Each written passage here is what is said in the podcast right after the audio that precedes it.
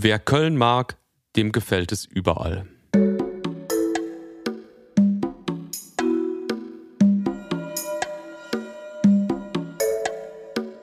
Friendly Reminder mit Carla Kaspari und Kurt Prödel. Ja, und mit diesem kontroversen Statement des Blue Sky-Nutzers Duschan at Mogelhieb. Herzlich willkommen zum Friendly Reminder. Hallo, liebe Carla. Hallo, lieber Kurt. Vielen Dank für dieses tolle Zitat über die Domstadt Köln. Was denkst du darüber? Ich dachte, es ist irgendwie kontrovers auch. Warum findest du es kontrovers? Ich finde es einfach richtig. Ich glaube, wenn man sich hier. ja, dass das hier hässlich ist. Ja, ist es ja. Also muss man jetzt schon. Ja. Oder? Würdest du irgendwas anderes behaupten? Ja. Schön ist es nicht, aber das ist auch wieder so dieser, dieser Köln-Smalltalk. So, hier sind die Menschen, ne? Das sind einfach die Menschen hier. Ja. Ja, und auch so ein bisschen das, was gut ist, ist, dass es so unprätentiös ist, ne? Also es ist schon eine Großstadt und es passieren Sachen, aber man hat jetzt nie das Gefühl, man, muss, man müsste sonderlich cool sein, wenn man so auf die Straße geht. Das ist auch gut an Köln. Ja, finde ich auch. Also ähm, deswegen sind wir auch hier, weil das unserem Design auch entspricht. Hier, hier fühlen wir uns wohl. Und ähm, naja, trotzdem aber auch Hallo an alle Friendlies aus vergleichbaren Metropolen, an die Friendlies aus, äh, äh, ja, was gibt's so? Hamburg, Berlin. Du, aber auch München. an alle Friendlies aus den, aus den Kleinstädten und aus der Provinz der Republik, würde ich sagen. Das ist ja mindestens genauso wichtig. Ich glaube, da haben den wir auch eine, eine große, und den C-Städten, eine große Hörerinnenschaft. Und apropos Design, du hast es jetzt so im Nebensatz mal so gedroppt, du, dein Hintergrund, ne? Also wir treffen uns gerade in einer Remote-Situation, lieber Kurt. Dein Hintergrund sieht ganz anders aus. Sieht aus wie ein sehr teures Hotelzimmer. Wo, wo befindest du dich gerade? Sag doch mal. Also ich bin gerade in der coolen Stadt Warschau in äh, Polen. Geil. Könnt ihr uns auch mal sagen, hört uns hier gerade jemand aus Warschau? Also unwahrscheinlich, aber ähm, schön wär's. Hier liegt Schnee, ich bin im Hotel. Ich habe noch nicht so viel von der Stadt gesehen, aber es ist auf jeden Fall, ich bin in the Christmas Mood hier. Echter Schnee, nicht schlecht, oder? Ja, bin ein bisschen, ein bisschen neidisch. Hier in der wunderschönen Domstadt ist es graues Regenwetter. November, typisch. Carla hat einen großen, äh, er sieht aus wie ein Oversize-Sweater an und er gibt mir den Vibe, als wenn du gerade so äh, so Studentin auf so einem Ami, Ami-Campus bist. So, yeah. was steht da drauf? Robinson, ist das sowas? Robinson Rams, ja, das ist auch tatsächlich, also du hast recht, das ist, äh, ich habe mal so einen Mini-Austausch dahin gemacht und daher ist dieser Sweater von einer Highschool in den USA. Ja, liebe Friendlies, herzlich willkommen zur Ausgabe 38 mit dem äh, Warschau-Touristen Kurt Brödel und der US-Student Carla Kaspari. Du, ich muss dich da kurz verbessern. Es ist, glaube ich, die 39. Ausgabe. Aber da kann passieren, wenn man, wenn man so weit weg ist. Ihr habt uns jede Menge Fragen geschickt. Das ist sehr gut. Die brauchen wir heute. Und ähm, ja, willst du die erste stellen? Soll ich die erste stellen? Wie sieht's aus? Ja, ich würde die erste stellen. Und zwar hat Glam Flash Trash gefragt, lieber in einem schönen Haus wohnen und auf hässliche Häuser blicken oder lieber in einem hässlichen Haus wohnen und auf schöne Häuser blicken? Da sind wir wieder beim Thema, ne? So hässliche Städte und sowas und hässliche Umgebung. Ich, also ich bin im Ruhrgebiet aufgewachsen, wie du weißt. Und deswegen bin ich die Aussicht oder die, die, die Blicke auf hässliche Häuser sozusagen gewohnt. Ich bin damit groß geworden und finde das überhaupt nicht schlimm und kenne eigentlich auch nichts anderes. Und von daher ist es für mich auf jeden Fall erstrebenswerter, in einem schönen Haus zu wohnen. Und dann kann ich auf hässliche Häuser blicken und das ist mir ganz egal. Wie ist es bei dir? Boah, schwer zu sagen. Also, ähm, ich hatte so eine Erfahrung, wo ich in dem, äh, klingt jetzt super weird, aber in dem Porsche von einem Freund mitgefahren bin. Und ich habe mir den halt so angeguckt und ich bin eigentlich nicht so Auto irgendwie groß interessiert. Aber dann halt davor zu stehen und so ist schon irgendwie halt geil und beeindruckend. Und dann setzt du dich ran, fährst rum und dann merkst du, du hast ja gar nichts von dem Wagen, außer dass du halt, der macht halt Brumm halt irgendwie so. Aber du siehst ja gar nichts von dem ganzen Design und so und sitzt da drin. Deswegen finde ich es eigentlich cooler, äh, eher so auf die coolen Sachen draufzuschauen, würde ich sagen. Wirklich? Ja, also jetzt äh, schon, oder? Also ich meine von außen, also klar, das Haus von Haus jetzt sollte von innen halt irgendwie gut sein, aber so nach äh, außen. Aber ich finde das, also das triggert doch eher noch so einen Neidreflex oder so. Stell mal vor, du wohnst in so einer richtig hässlichen, kleinen, zugigen Wohnung und guckst die ganze Zeit aus dem Fenster auf so einen schönen Altbau oder so. Dann denkst du ja nicht so, ja. wow, ist das schön, sondern du denkst dir jeden Tag so, ach du, warum, warum bin ich auf dieser Seite und nicht auf der anderen? Ja, hast natürlich recht. Und wenn man dann so nach Hause kommt und sich die Bruchbude jeden Tag so anschaut, kann das auf Dauer vielleicht schon genau. runterziehen. Ja, ja vielleicht gibt es ja auch da eine Mobbing-Situation in der Nachbarschaft. das ist die, wer ist denn die Carla oder wer ist denn der Kurt? Ja, das sind, äh, das sind die mit dem äh, mit diesem, mit dem scheiß hässlichen Haus. Mit dem hässlichen Haus. Ja, die Oh machen dann Gott. auch so Petitionen, die wollen das dann abreißen eigentlich, weil sie glauben, dass das Haus äh, äh, von mir dann so hässlich ist, dass auch die Immobilienpreise in der ganzen Nachbarschaft runter. Die wollen mich platt machen. Okay, ich habe meine Meinung geändert. Okay, ja, ist doch schön. Man kann Meinungen ja auch ändern. Nächste Frage von viel Bums. Wie verhaltet ihr euch bei Arztterminen im Wartezimmer und wie sollten sich die anderen verhalten? Grüßen oder nicht? Telefonieren, unterhalten mit Begleitung? Was kann, was muss, was ist ein No-Go? Ja, also auf jeden Fall reingehen, erstmal Shake Hands mit jedem, so wie in so einer Kabine von so einem Länderspiel. So, erstmal Hä, das so, sagst du schon nein. wieder so ironisch. Hä? Ich, ich, wollte, ich wollte, ich, ja, ich versuche gerade, wir sind gebrandet als Comedy slash Gesellschaftskultur-Podcast. Ich wollte so Ja. einen Comedy-Aspekt versuchen, so reinzubringen. Ja, finde so. ich gut, wenn du das machst. Äh, Ja. Aber eigentlich ist abhängig davon, wie viele Leute sitzen da, finde ich. Ich finde so, wenn eine Person ist, kann man schon irgendwie so Hallo sagen, das ist sonst irgendwie weird. Aber ansonsten diskret, professionell und distanziert, oder? Okay, nee, da bin ich ganz anderer Meinung. Also ich finde das total spannend, dass so Wartezimmer irgendwie so Soziotope sind, in denen man sich einfach grüßt. Also ich finde das, und ich mache das Mhm. auch immer. Ganz egal, wie voll oder wie leer oder wie groß oder wie klein dieses Wartezimmer ist, wenn ich da reinkomme, wird erstmal ordentlich gegrüßt. Und mit einem Lächeln. Mach mal vor. Nee, das mache ich jetzt nicht vor. Wir sind Sagst ja nicht in so, einem Wartezimmer. "Hallo?" Nein, ich meine, was ich so spannend daran finde, ist, dass es ja eigentlich eine schon irgendwie, wie du sagst, so eine anonyme Situation im öffentlichen Raum ist, ne? Wie jetzt zum Beispiel so eine U-Bahn. Aber in der U-Bahn, also ich würde ja nie in den Bus steigen oder so und jetzt Hallo sagen. Aber in so einem Wartezimmer mache ich das einfach. Und ich glaube, es hat was damit zu tun, dass man sich in einer relativ verletzlichen Lage trifft, weißt du? Mhm. Also du bist halt da in einem Wartezimmer, du, weil du zum Arzt musst wegen irgendwas oder willst. Es ist auf jeden Fall keine, ich sag mal, komplett normal alltägliche Situation. Und ich glaube, um da so ein bisschen das abzufedern und ja, so eine, so eine Menschlichkeit zu erzeugen, sagt man Hallo. Und das finde ich eigentlich total schön. Boah, ich finde das schön, wie du das beschreibst. Du bist auf jeden Fall ein Sonnenschein im Wartezimmer, wo man ja wahrscheinlich allein mit deinem freundlichen Auftritt schon eine Form von Genesung erfährt. Ja, süß von dir. Ich, äh, ich gebe mir Mühe. Es geht um die Mutter aller Künste, die Architektur. Was sind eure Lieblingsgebäude und was macht das Gebäude mit euch? Also erstmal bin ich mir unsicher, dass die Architektur die Mutter aller Künste ist. Das möchte ich mal vorwegnehmen. Hast du das schon mal gehört? Ich habe das eher so ganz hinten drin in irgendwelchen ähm, dunklen Ecken meines geisteswissenschaftlichen Studiums eher so ein bisschen so mitbekommen, dass die Architektur immer so ein bisschen belächelt wurde als, als, als Kunstform. Also dass, dass es viele Leute gibt, die sagen, dass es eigentlich jetzt nicht so in das Spektrum der, der Künste gehört. Aber weil, Das ist ja per se erstmal die, meinetwegen ist es die Mutter der angewandten Künste. Ich ist halt so ein bisschen die Frage, ob es Kunst oder Design eher ist, ne? Oder? Ja, grundsätzlich, äh, boah, es ist gerade so richtig so Architektur-Halbwissen. So, Ja, wir äh, sollten es lassen, ne? so. Ich finde es auf jeden Fall gut, dass es die Architektur gibt. Also ich supporte die Architektur. Ich bin auch richtig froh, dass es die Architektur gibt. Das ist so ein bisschen wie bei Tieren. Ja, Ich würde gerne eine Sache, weil du bist ja gerade in Warschau und ich weiß, dass es da diesen riesigen Turm gibt. Dieses riesige Gebäude, ähm, ich weiß nicht, ob das direkt am Busbahnhof ist oder so. Und das ist, ich warst du da schon oben, weil ich war da schon oben und ich würde es dir empfehlen.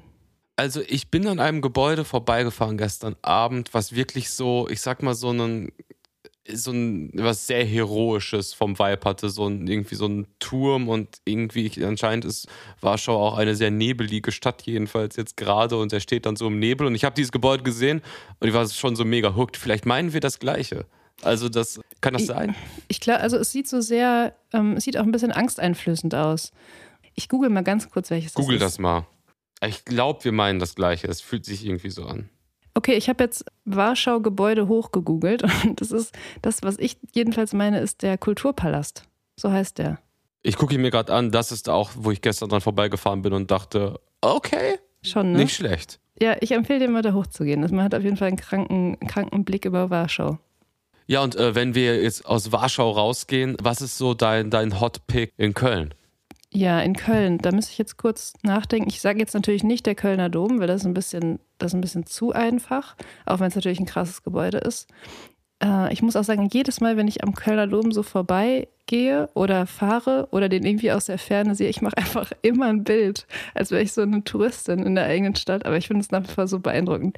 Naja, aber ich würde sagen, dass also das krasseste Gebäude in Köln ist das, in dem ich war, äh, fällt mir jetzt als erstes ein, das Columba-Museum. Kennst Mhm. du das? Warst du da schon mal drin? Ist das da am Appellhofplatz? ja, genau. Ja, Das- vor Ewigkeiten. Das ist ein super äh, schönes Museum und einfach ein sehr beeindruckendes Gebäude. Also wer da noch nicht drin war in Köln, große Empfehlung.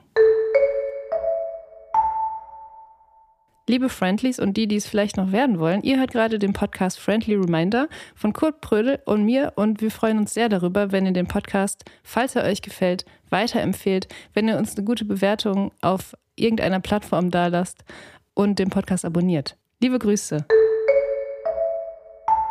Ja, lieber Kurt, es ist die äh, dunkle, kühle, ungemütliche Jahreszeit und ich gehe dann ganz gerne ins Kino, wenn, wenn, das, äh, wenn der November kommt. Geht es dir eigentlich auch so? Bist du Kinogänger? Hatten wir schon das Thema, ne? Du magst das nicht so. Äh, also prinzipiell mag ich es schon, aber ich bin da so ein bisschen äh, speziell. Mich stresst das, wenn da zu viele Leute sind und irgendwie so ein kompliziertes Ding, ein Thema, an dem ich arbeiten muss. Ja. Jedenfalls, ich war im Kino und da habe ich eine ganz kleine äh, Empfehlung, die ich gerne in meine Kulturkiste packen würde. Pop ist ja immer so das, was jetzt gerade passiert. Ich sehe mich eher in der Rolle, mich eher zurückzulehnen und die intellektuellen Impulse zu geben. Ja.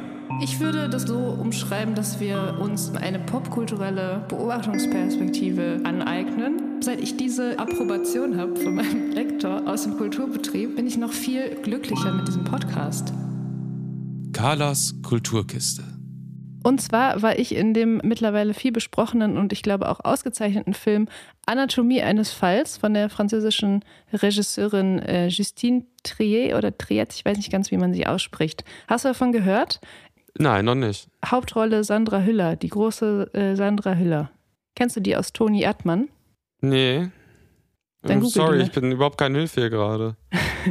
ist nicht schlimm, ist überhaupt nicht schlimm. Ich wollte eigentlich nur sagen, ich war. Ah, doch, Sandra Hüller, natürlich kenne ich Sandra Hüller. Sorry, du, ne? ich den Namen nicht. Ja. Ja, und ich, ich, warte eigentlich seit Toni Erdmann, warte ich darauf, dass sie in einem nächsten äh, großen Spielfilm so eine Hauptrolle äh, besetzt. Und jetzt ist es passiert.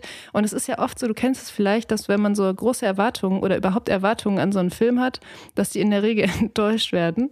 Und ich bin dann ins Kino gegangen und hatte so ein bisschen Angst, dass genau das passiert. Aber es ist so ein guter Film. Es ist ein richtig, richtig guter Film. Anatomie eines Falls. Es geht um eine Schriftstellerin, dessen Mann umkommt im gemeinsamen Haus und dann äh, wird über diesen Film, ähm, ja, gibt es Einblicke in, in die Beziehung der beiden, die Beziehung mit dem Sohn. Es wird aber auch, ähm, es werden über lange Strecken, wird so der Prozess begleitet, äh, weil sie wird dann angeklagt und so weiter und so fort. Und es ist immer die Frage, ob sie das war oder wer es war oder ob es ein Suizid war und so weiter und so fort. Und das ist einfach so gut gemacht und dieses Thema von was ist Fiktion, was ist Realität, zieht sich so durch den gesamten Film und ist einfach sehr, sehr, sehr empfehlenswert. Und deswegen wollte ich das hier kurz in meiner Kulturkiste äh, erwähnen. Carlas Kulturkiste.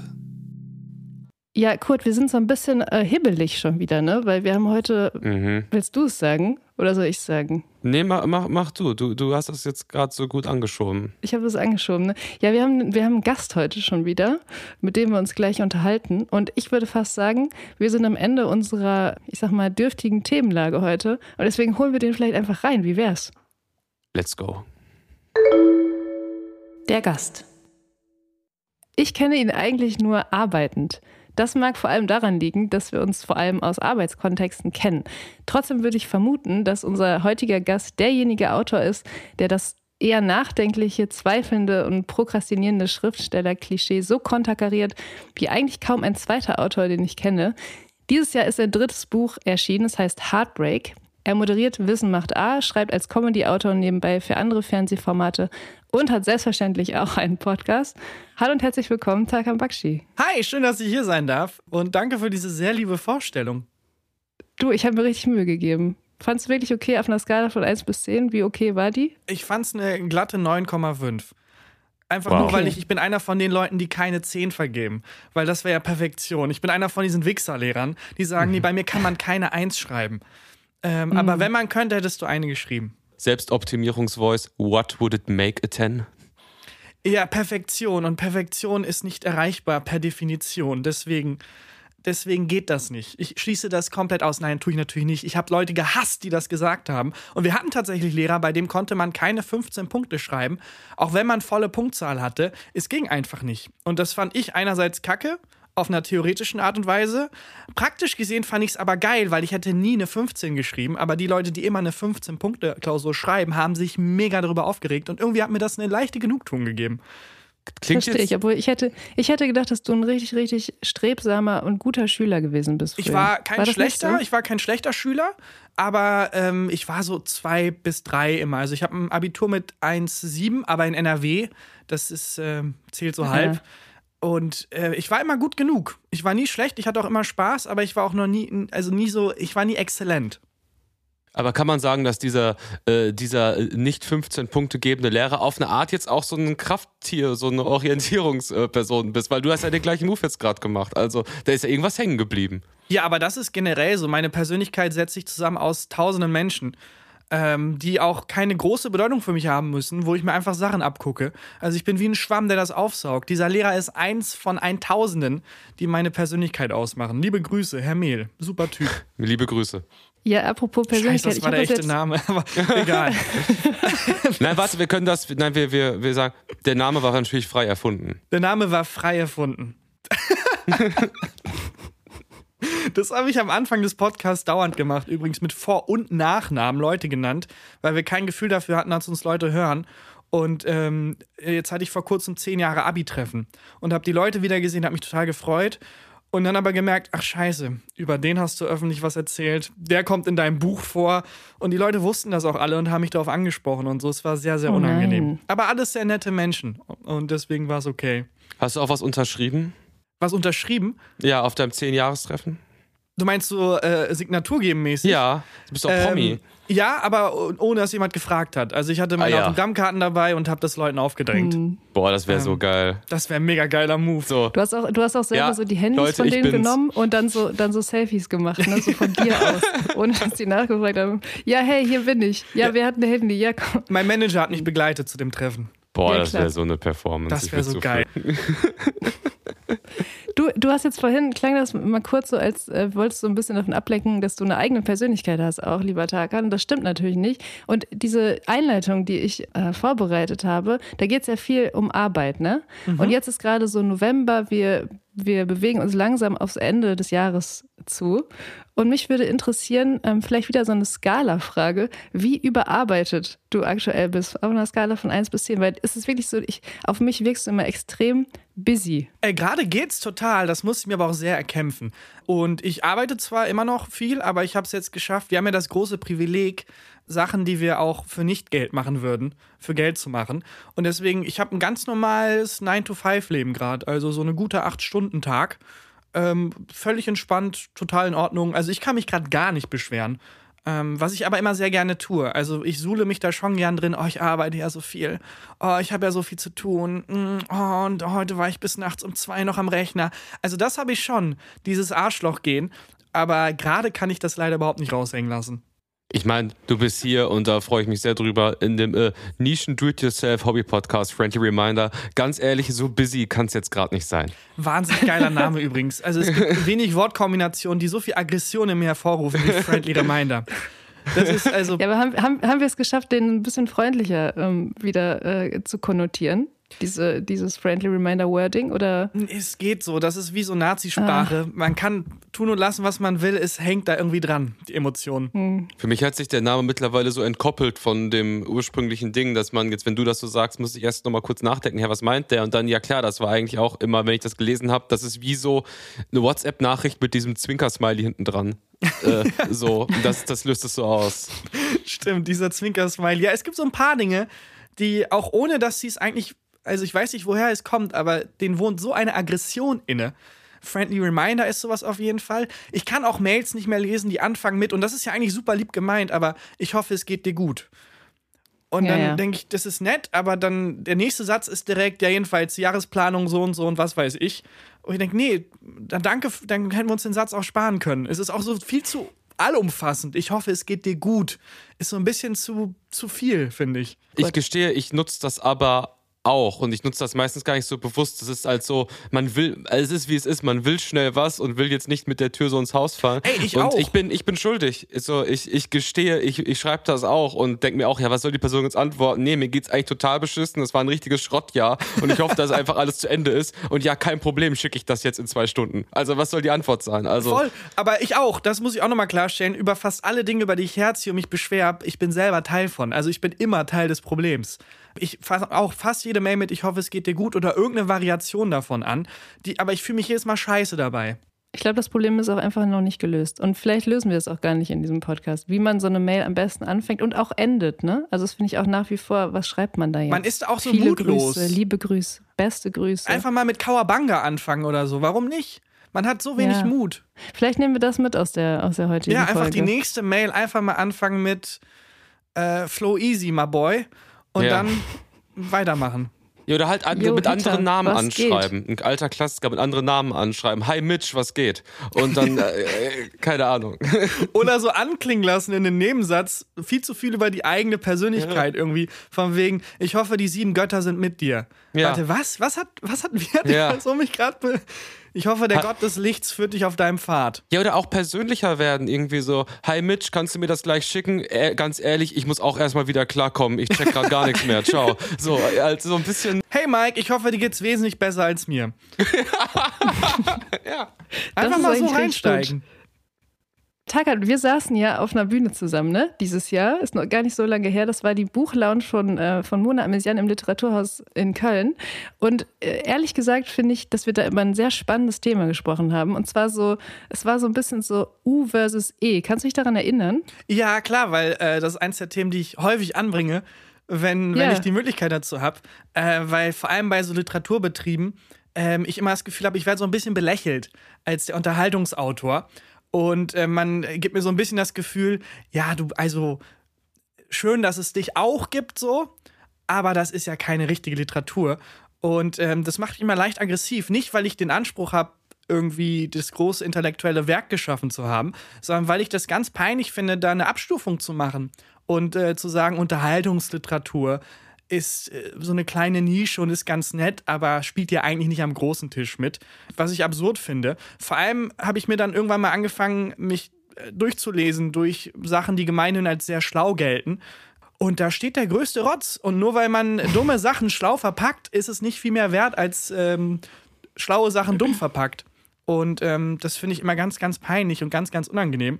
Und bin da immer dann auf so einem leicht, wie meine Waschmaschine im letzten Gang, dieser Gang, wo die wütend wird. Ungefähr so werde ich dann, wenn ich darauf angesprochen werde. Und ich weiß gar nicht mehr, wie wir drauf gekommen sind. Ich glaube, ich habe das ich Thema weiß es auch nicht mehr. herangebracht. Ja.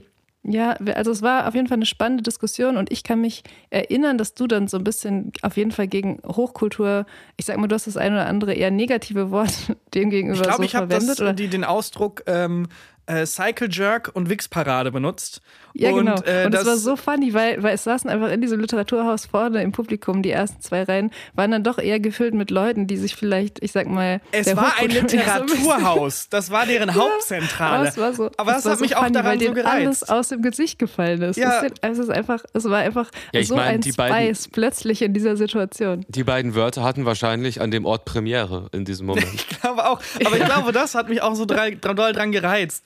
Aber das Ähm, will Kunst doch. Also genau da möchte man ja vorstoßen. Also von daher eigentlich ein äh, künstlerisch äh, wirksamer Beitrag zur Weiterentwicklung von millionenschwer äh, staatlich subventionierten Hochkultur, äh, architektonischen Gebäuden. Ja, und ein älterer Herr hinten hat sehr laut geklatscht, als ich gesagt habe, die meisten FAZ-Journalisten schreiben nur mit einer Hand, weil sie mit der anderen sich einen runterholen währenddessen. Ja. und da Stimmt, hat das gesagt. einmal geklatscht. Ähm, aber der Rest hat mich angeschaut, als hätte ich auf deren Altar gepisst. Was ich aber ganz gut finde. Also, ich meine, ich weiß jetzt nicht, ob wir so tief in die Diskussion einsteigen wollen, aber die öffentlich-rechtlichen, und es war eine öffentlich-rechtliche Veranstaltung, haben da, finde ich, auch so ein bisschen den Auftrag, das ein bisschen breiter abzubilden, was Literatur sein kann und auch Schulen allgemein. Mir wurde da fast Angst gemacht vom Lesen damals, wenn der Lehrer selber nicht wusste, ja, keine Ahnung, warum wir jetzt die Buddenbrocks lesen, was das mit deinem Leben zu tun hat. Und es wurde einem so ein bisschen vermittelt, ja, wenn du Literatur verstehst, dann, dann kann sie nicht schlau sein, weil du bist ja selber dumm und äh, so ein bisschen so ein, so ein Masochismus angeeignet, so ein Sadismus, den man haben muss fürs Lesen, was überhaupt nicht stimmt. Das darf ja, Dinge dürfen ja ruhig Spaß machen. Und ähm, ich fand, das war so ein bisschen, es geht so ein bisschen unter im öffentlichen Literaturdiskurs. Und wenn ich mit jungen Menschen rede, was ich jetzt durch Wissen macht A ab und an tue, ob sie wollen oder nicht, klingt das immer so ein bisschen durch. Dass äh, gar keiner mehr Bock aufs Lesen hat, weil die überhaupt keinen Zugang dazu haben. Ja, ich finde es auch, also bis heute und immer schon komisch, dass, dass Sachen, die vermeintlich als schlau oder hochkulturell irgendwie gelten, dass sie auf gar keinen Fall unterhalten dürfen und andersrum, ne? Also dass sowas wie, wie ähm, vermeintliche Pop- oder eher unterhaltende Literatur dann auf gar keinen Fall schlau ist. Und also, was ich dann auch absurd finde, was ich finde ich bei deinem Werk auch sehr, was man sehr merkt, ist, dass äh, so Leute, die ja gemeinhin als ähm, total, weiß ich nicht, zum Beispiel Kafka ist ja der Inbegriff für Hochkultur, der ist auch funny. Aber man, man, braucht halt so ein bisschen die Werkzeuge, um das zu entschlüsseln und um sich diese Werkzeuge anzueignen. Man kann ja nicht direkt mit Kafka anfangen. Wenn du einem Zwölfjährigen da Kafka vorliegst, der liest nie wieder irgendwas in seinem Leben. Genauso wie der niemanden, der nicht schwimmen kann, direkt irgendwie einen Marathon schwimmen lässt. Nee, so funktioniert Schwimmen nicht. Ahnung von Sport. Ich weiß nicht, was das Marathon-Äquivalent zu Schwimmen Marathon ist. Marathon-Schwimmen, geil. War auch schon Thema hier. Ist Thema hier in diesem Podcast. Also, Stimmt. das ist äh, Langstreckenschwimmen ist auf jeden Fall Teil unserer Expertise. Wir haben einen Film dazu gesehen. Perfekt. Ja, man muss ja sich erstmal so ein bisschen da reinfuchsen und ähm, ich finde, das ist so ein bisschen der Job des Betriebs und ich habe das Gefühl, viele Menschen werden ins kalte Wasser geschmissen, kommen da raus und sagen, ja, Schwimmen ist scheiße. Dabei wurde denen noch nicht ordentlich beigebracht zu schwimmen. Und das tut man halt nicht mit Kafka, sondern man fängt halt langsam an und lasse da Leute rein, findet einen Zugang und dann kann man auch bei Kafka Spaß haben. Ich glaube so ein bisschen, dass diese Unterscheidung zwischen irgendwie so E und U oder so, dass es so mehr oder weniger verzweifelter Versuch ist, vielleicht so zwischen Kunst und Kommerz unterscheiden zu können. Ist ja, was bisschen, natürlich was absurd ist. Wir sind Teil des, also wir, jede Art von Literatur ist Teil des Literaturbetriebs und das ist normal Kommerz. Also ich finde diesen ja. Unterschied wäre geil, wenn es den gäbe, aber den gibt es meiner Meinung nach überhaupt nicht. Und genauso wie der Kunstmarkt, also wenn man sich da anguckt, welche Gemälde für wie viel Geld weggehen, das ist einfach nur Spekulation. Und ungefähr so habe ich das Gefühl, ist es mit intellektueller Ware auch häufig. Dass dann da, wenn du dir eine Marke aufgebaut hast, fast egal ist, was du schreibst. Es gilt dann halt als intellektuell und spannend und, und klug. Und dabei geht es aber nicht um den Inhalt des Textes, sondern was bewertet wird, ist meistens der Autor, die Autorin und dann auch nicht der Mensch, sondern die Marke, die da aufgebaut wurde. Und das ist ja Kommerz pur. Ich habe letztens eine spannende Zahl gehört, vielleicht interessiert die dich auch. So Bücher, die jetzt dieses Jahr auf der Shortlist des Deutschen Buchpreises gelandet sind, ne? Die haben, die haben teilweise Auflagen von so ähm, 1500. Das ist süß. Da würde ich dich gerne fragen, was, also weißt du, was, was für eine Auflagenstärke dein Buch jetzt hatte in der ersten Auflage? Äh, ja, ich glaube, es war das knapp zehnfache von diesem Shortlist, ja. ähm, von der Shortlist-Zahl. Aber auch das darf man ja nicht verwechseln. Also auch ein sehr erfolgreiches Buch heißt ja nicht gleich, dass es ein, ein gutes Buch ist. Also ich bin da jetzt nicht auf der genau gegenliegenden Seite, dass ich sage, ja, aber wenn es möglichst viele Menschen erreicht, dann ist es wertvoll. Das würde ich jetzt auch nicht behaupten. Ich würde auch nicht sagen, dass Verkaufszahlen irgendwie äh, Aufschluss über die Qualität von einem Buch geben oder so, aber ich fand dieses Beispiel ähm, irgendwie ja, einleuchtend für, für diese Unterscheidung vielleicht zwischen, zwischen U und E, die es einfach immer noch krass gibt. Ja, vor allem in Deutschland irgendwie, aus irgendeinem Grund. Was ich mich halt frage, ich meine, ich höre bei euch auf jeden Fall eine gewisse Form von so einer slightly so Frustration, was diese, diese Wertung ähm, angeht, auch ähm, auch raus. Und ich kann die auch soweit nachvollziehen. Auf der anderen Seite frage ich mich aber auch so, ähm, was hat diese Frustration und die Reaktion darauf eigentlich mit einem selbst zu tun? Also warum ist das überhaupt so? Ist es eigentlich der Wunsch, der irgendwie da ist, nach so einer größeren kulturellen Schlaumeier-Anerkennung? Und ich meine, who the fuck cares? Ich sage jetzt mal so ganz plakativ, du hast das Zehnfache davon verkauft, als irgendwie Sachen, die meinetwegen auf Shortlists von irgendwelchen ausgedachten Preise sind, wo Bücher um die Wette gelesen werden. So, was hat das für einen Wert? Also es ist doch eine Haltung zu der eigenen Kunst? Möchte ich, dass Leute sich damit befassen und ihr Leben in irgendeiner Form, in ihrem Alltag damit bereichern? Oder möchte ich eine Anerkennung von Leuten, die in Behörden sitzen und entscheiden, welche Bücher wo sind? Also, was ist der innere Kern dieses Konfliktes und was hat der mit euch selber eigentlich zu tun? Kurt, damit hast du diese Kritik unglaublich fantastisch entzaubert. Wahnsinn. Weil natürlich will man die Anerkennung. Natürlich geht es mir darum, ich würde sofort aufhören, mich über E- und U-Kultur zu beschweren, wenn ich Teil der E-Kultur wäre. Ähm, nee, U-Kultur? Welches ist nochmal die Hochkultur? Siehst du? Daran e. scheitert schon. E. Ähm, natürlich ja. ist es ein Wunsch Aber nach Anerkennung. E und U-Sache, sorry, das ist doch auch, jetzt in dem Bereich wird man das in Literatur doch so nicht unterscheiden. Also so E und U-Musik, das sehe ich, aber jetzt so, das ist doch jetzt bei dem, was ihr macht, doch jetzt kein Schon, also das ist Schon. auch der Kern der Sache. Ich glaube, mir geht es vor allem darum, dass es äh, mich insofern betrifft, als dass ich das Gefühl habe, gegatekeepet zu werden. Und ähm, auch so ein bisschen traurig darüber bin, dass die Faszination fürs Lesen und für Literatur als solches sich nicht überträgt. Also ich würde, also das ist dann fast schon ein ich würde gern in einem Land leben, Satz. und Komm, das ist ja ihn. peinlich. Aber ich würde gerne in ein Land leben, in dem ich Literaturmagazine angucke und nicht das Gefühl habe, ja, das wird jetzt für Leute gemacht, die nicht ich sind, sondern dass ich den Fernseher einschalten kann und dass es einen öffentlichen Diskurs über Literatur gibt, bei dem ich Teil von sein möchte auch. Und das ist das, was so ein bisschen schmerzt, dass ich das nicht sehe. Und auf der anderen Seite aber natürlich fantastisch entzaubert. Ich will natürlich auch die Anerkennung. Ich will, ich will das, was eine Ronja von Rönne da kriegt. Ich will, dass mich ähm, Christine Westermann wahrnimmt. Natürlich will ich das. Das wäre jetzt zum Beispiel Namen, die sind, sind mir sowas von egal. Und die sind auch für mich gar nicht, die sind für mich gar nicht die E-Kultur oder Hochkultur, von der wir vielleicht reden. Und zu dem, was Kurt gesagt hat, weil da habe ich mich so slightly angegriffen gefühlt. Eine Frustration der ganzen Sache gegenüber spüre ich eigentlich überhaupt nicht. Also solange ich das zwischen zwei Buchseiten schreiben kann, was ich will und was ich gut finde und was dann unter Umständen auch noch andere Leute irgendwie erreicht, äh, bin ich glücklich und bin ich die glücklichste Person auf der ganzen Welt. Was mich so ein bisschen stört, ist eher diese, diese, diese Wahrnehmung, die man dann von außen mitbekommt und diese Rezeption des Ganzen und diese Unterteilung, die jetzt gar nicht unbedingt auf mein Werk nur zutrifft, sondern das, was Tarkan beschrieben hat, also auf den gesamten Literaturbetrieb, auf die gesamte Literaturlandschaft. Aber ist es nicht auch so, also so den, so die, der Literaturbetrieb, die Kulturlandschaft und ich sag mal auch so diese teilweise suspekten öffentlich-rechtlichen Kultursendungen, wo man sich fragt, wer zur Hölle kuratiert das so? Das ist ja das eine. Aber es gibt ja auch so diesen Vibe, den so eine durchschnittliche Leseratte und irgendwie so hat. Da ist ja diese Mystifizierung und dieses, dieser, der magische Autor, der kein Social-Media-Profil hat und irgendwie so, das galt ja doch auch so, manche Leute sich mit Literatur fassen halt unfassbar an. Also es ist ja nicht nur der Betrieb, es ist ja auch der Bereich, in dem man so ähm, ist, oder? Und ich glaube, das ist auch ein Teil der Frustration in mir, weil ich halt gemerkt habe, das erfülle ich überhaupt nicht und kann es auch nicht. Ich habe teilweise versucht, mysteriöser zu wirken, teilweise versucht, das Bild des Intellektuellen zu erfüllen und Boah, es hat überhaupt nicht geklappt. Ich kann die Fresse nicht halten, das ist Problem Nummer eins. Äh, Ich, zweitens, sorry, sorry, ich liebe den Satz. Ich würde das, es wird so in Anführungszeichen, das wäre so, wenn es ein Artikel wäre. Ich habe teilweise versucht, mysteriöser zu wirken. Das ist einfach es- ein Megasatz. Ich habe hab geklappt, ich, hab- ich, also es hat nicht geklappt. Ich hatte Ryan Gosling im Bild beim, beim Film Drive und ich dachte, das werde ich jetzt. Und ich werde dieses geile, diesen leidenden Künstler, diesen Phänotypen des leidenden Künstlers erfüllen. Ich packe es nicht. Ich glaube, wenn man zu sehr auch das vermischt ist, also ich weiß nicht, wenn ich könnte, es ist keine moralische Überlegenheit. Wenn ich könnte, äh, würde ich Leid richtig schön auskosten, nach außen tragen und daraus Kunst schaffen. Aber für mich ist Kunst eher ein Weg aus dem Leiden heraus. Also mir geht's besser, wenn ich schreibe. Und ich bin gerne glücklich. Und ich habe das Gefühl, damit ähm, disqualifiziere ich mich dann schon in vielerlei Augen für den Phänotypen eines intellektuellen Künstlers. Und auch das frustriert mich, dass, dass mein Wesenszug da nicht reinpasst, weil ich wäre gern so, also das ist, äh, ich wäre gern auch so wahrgenommen. Aber es klappt halt leider nicht. Es ist nicht, wer ich bin.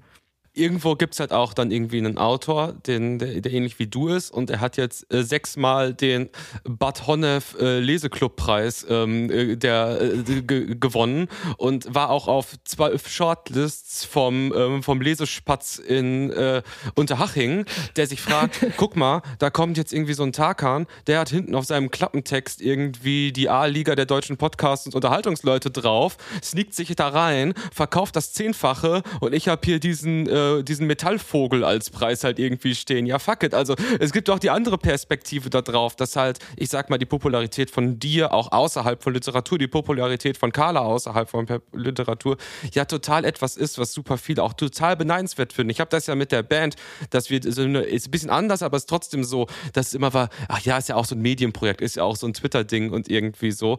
Und ähm, ich habe am Anfang auch so ganz krasse so Distinktionsdinger gehabt, so nein, das hat alles damit nichts zu tun, ihr müsst das so nehmen, wie es ist. Mittlerweile denke ich, ey Mois, Fair Play, that's the game. So wird man wahrgenommen, das kann man selber nicht kontrollieren. Und wenn ich damit nicht zufrieden bin, ist my, my fucking problem. Haben die nichts mit zu tun, ich muss denen nicht erklären, wie sie mich sehen müssen. Von daher, also was ich sagen möchte, ist vielleicht einfach alles gut. Es ist auch alles gut. Also, das muss man auch mal sagen. Hier sitzen drei Leute mitten am Tag, die einen Podcast aufnehmen. Also, es ist völlig in Ordnung. Ich bin auch sehr, sehr zufrieden mit meinem Leben. Trotzdem tut es gut, auch mal aus einem zufriedenen Leben heraus etwas Frust dazulassen. Das steht sich ja auch nicht im Weg. Also, natürlich kultiviere ich das ja auch selber. Also, da landen ja nicht zufällig dann Tommy Schmidt und Co. auf dem Klappentext. Und natürlich freue ich mich, wenn das Buch verkauft wird.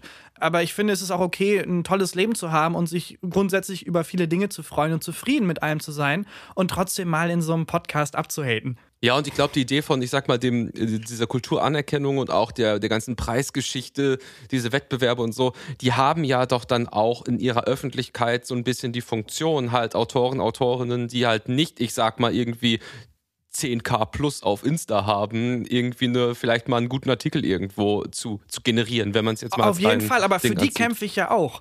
Also ich sehe jetzt nicht, dass ähm, den Literaturpreis jemand bekommt, der nur drei Follower auf Instagram hat und nicht Teil des sowieso schon etablierten Literaturbetriebs ist. Also zumindest bei den großen Preisen oder bei den großen Bühnen erlebe ich da selten Leute, von denen ich denke, ach cool, da wird mal jemand gepusht, der, der irgendwie, weiß ich nicht, den ich noch nicht kannte.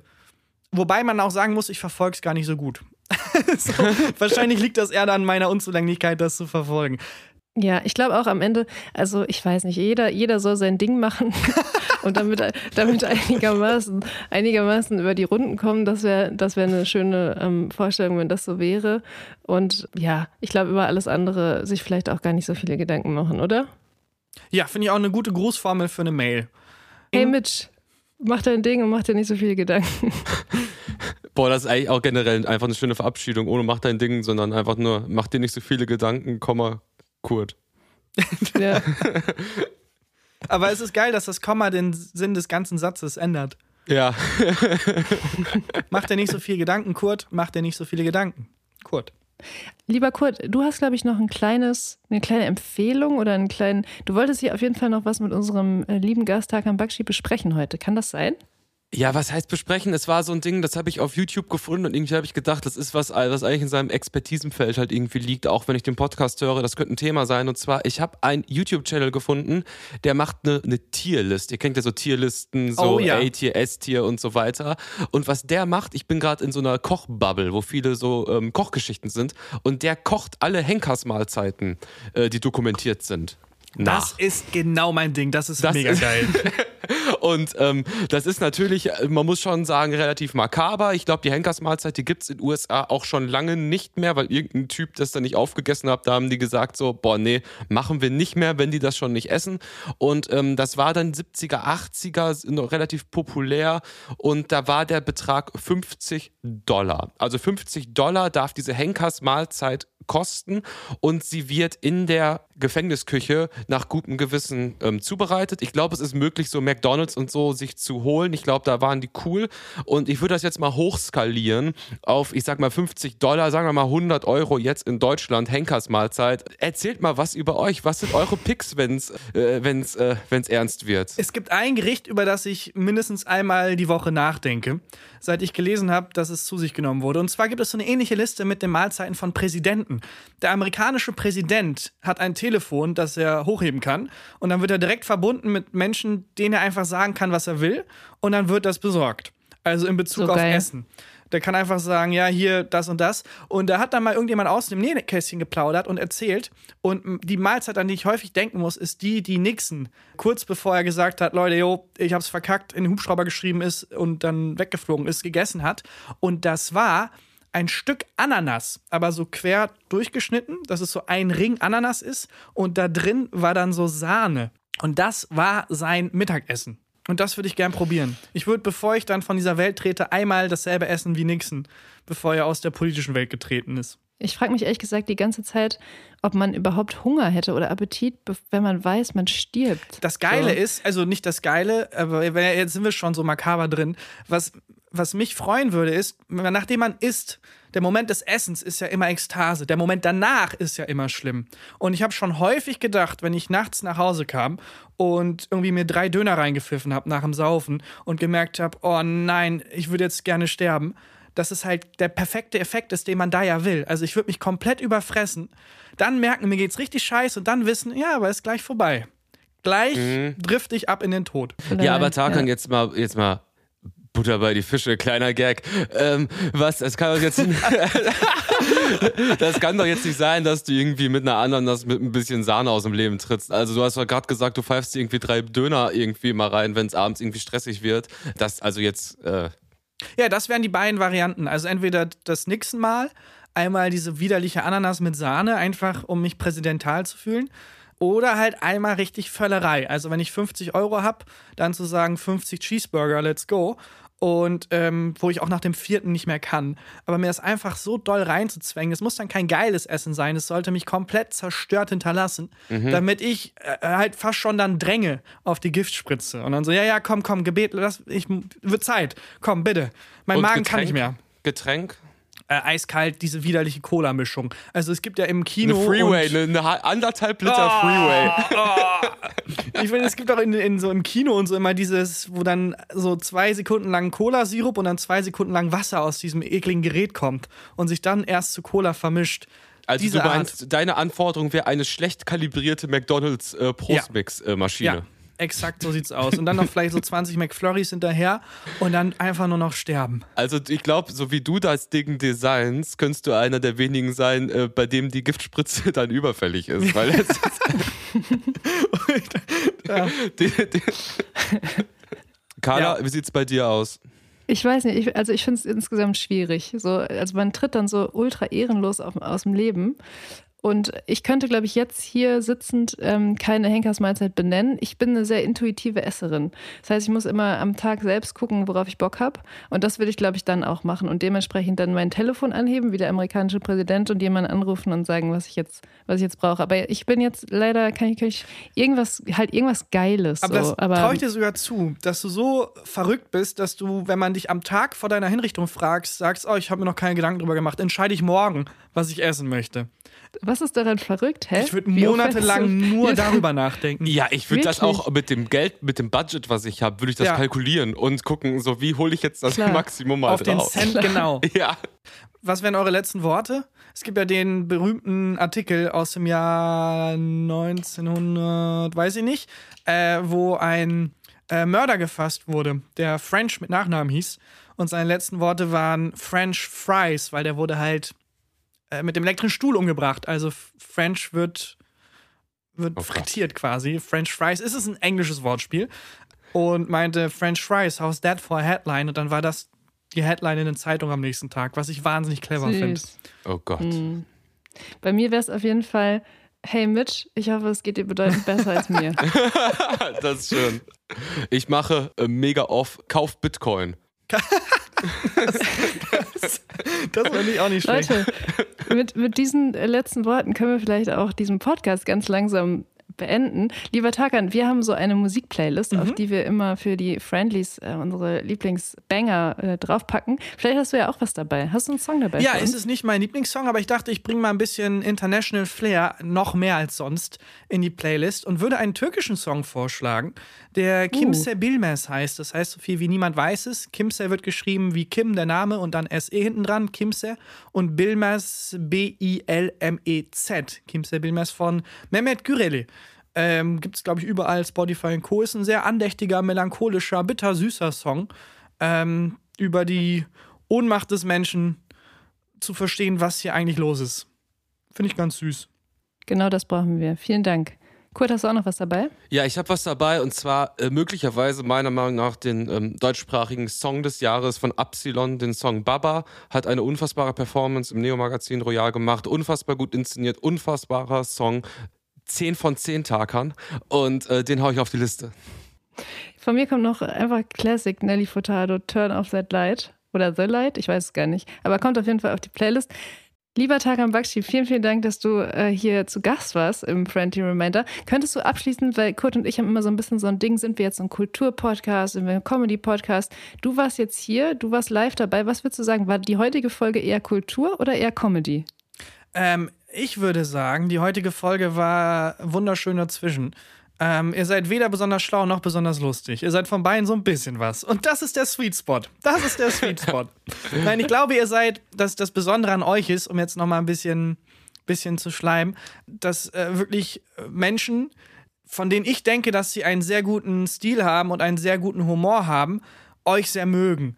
Und als jemand, der sich vor allem an anderen orientiert, zeigt mir das, dass ihr das wirklich sehr gut schafft, zwischen diesen Welten zu tanzen, ohne euch selber zu verlieren. Also anders als ich zum Beispiel, der irgendwann komplett in Richtung äh, und Unterhaltung gegangen ist, äh, finde ich, schafft ihr das sehr, sehr gut, Teil dieser sehr Mainstream-Welt irgendwie irgendwo zu sein, aber ohne euch selber zu verlieren und ohne euch irgendwie äh, zu verraten. Und das ist, finde ich, was sehr, sehr Besonderes. Und deswegen seid ihr keins von beidem und doch irgendwie beides. Das war viel zu nett, ich sage da gar nichts mehr zu.